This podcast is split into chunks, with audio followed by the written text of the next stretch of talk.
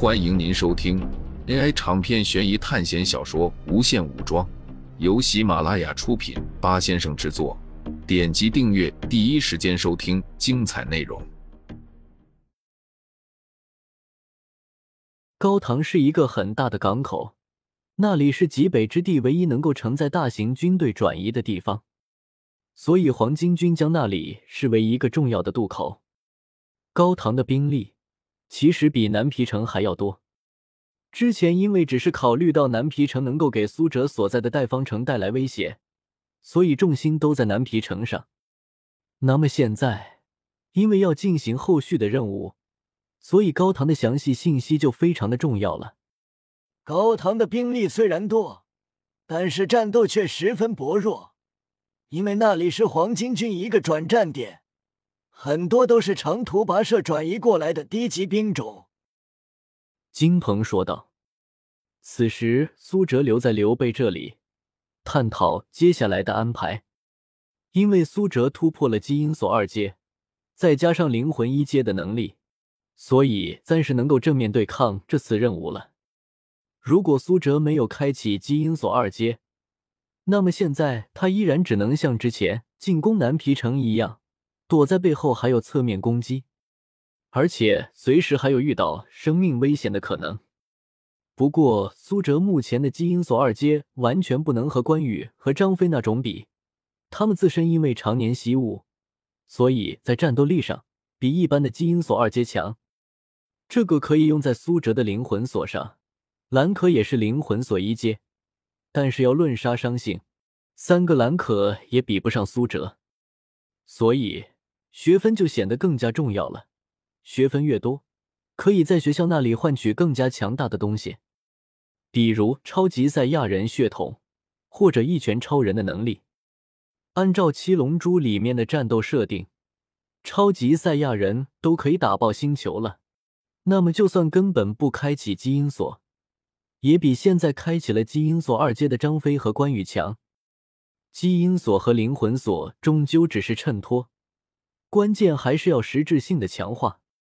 苏哲之前同意了和刘备一起攻击高唐，因为这里距离代方城不远，现在损失一点兵力可以及时补充上。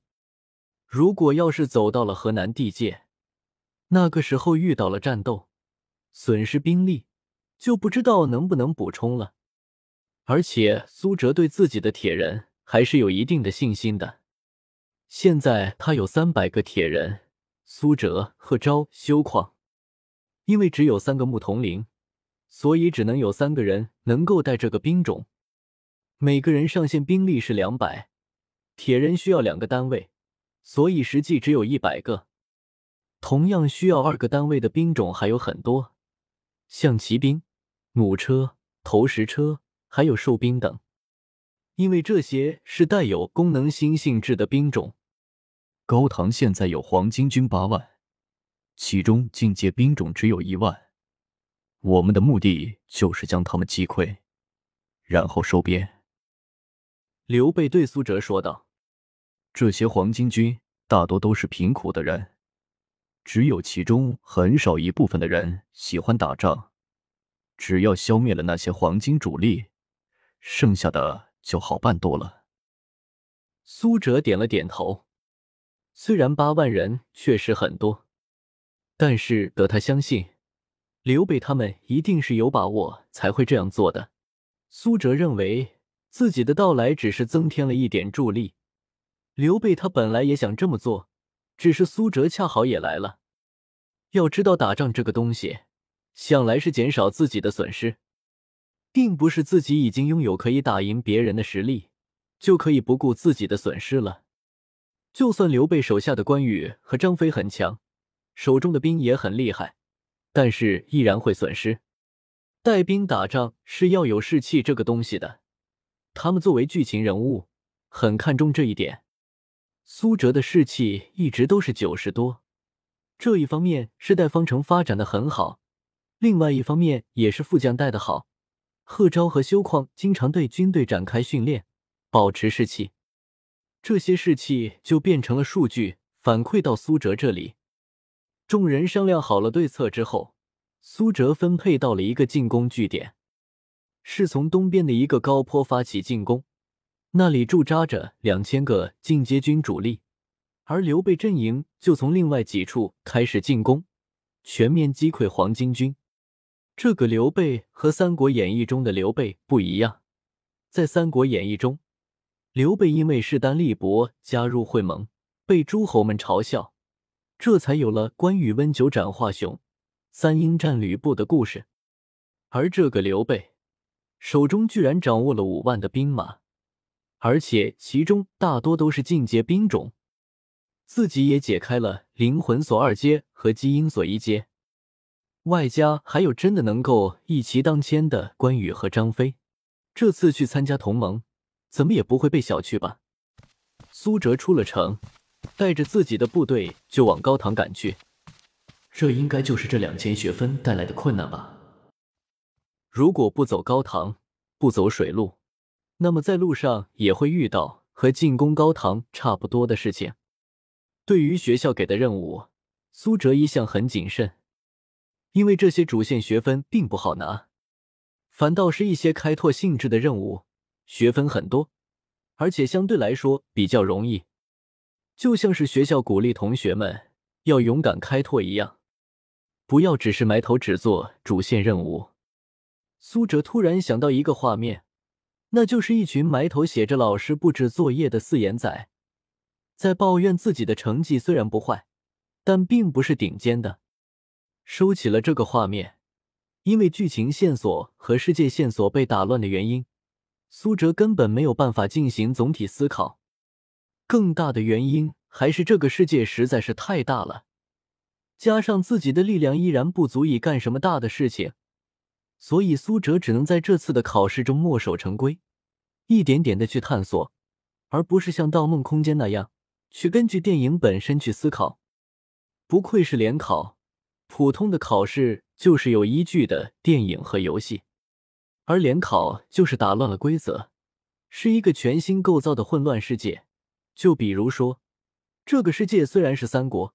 但是根本就和普通的三国不一样。从襄平到高唐，不远也不近。在行军了半天之后，苏哲赶到了目的地。好在贺昭和修旷知道具体的路线。我知道前面一块很适合安营扎寨的地方。贺昭说道：“之前我也是从高唐那边过来的，那个时候高唐还是公孙瓒的地盘。”不过被黄巾军攻占了。贺昭之前是公孙越的手下，对于这些很清楚的。贺昭，你带路吧。因为高唐其实已经靠近南边了，冰雪也渐渐的融化，这也是那里有巨大港口的原因。像苏哲他们那块地方，根本就是常年冰雪。玄冰窟在襄平城的东南方，那里就是有冰块堆积，海面都是浮冰。不过那里还是可以建造港口的，但是因为诡异的玄冰窟，所以没人在那里建造。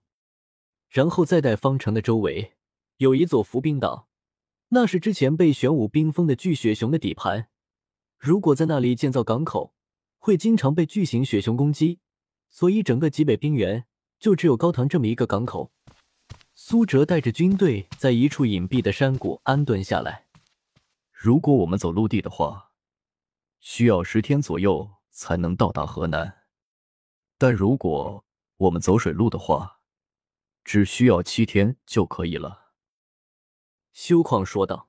“也就是说，我们需要在七天之内将高唐争夺下来，还必须建造好船只。”贺昭说道。“建造船只的速度很快，这倒不用我们操心。就是我怕刘备他们过于看低。”高唐的兵力了，苏哲说道：“因为他有了解，这里建造东西的速度都很快，完全违背了物理法则。黄巾军的起义有三个主要将领：张角、张良和张宝。现在张角和张良已经死了，但是张宝还没有出现。而且黄巾军并不是只有他们几个，像管亥、马元义。”张满成这些将领，虽然知道可能现在的时间线已经进入到了讨伐董卓那个阶段，大多数黄巾军的将领已经死掉、收编和失踪了，但是苏哲依然不能掉以轻心。如果情况真的不对，得留好退路。听众朋友们，本集为您播放完毕，欢迎订阅专辑，下集精彩继续。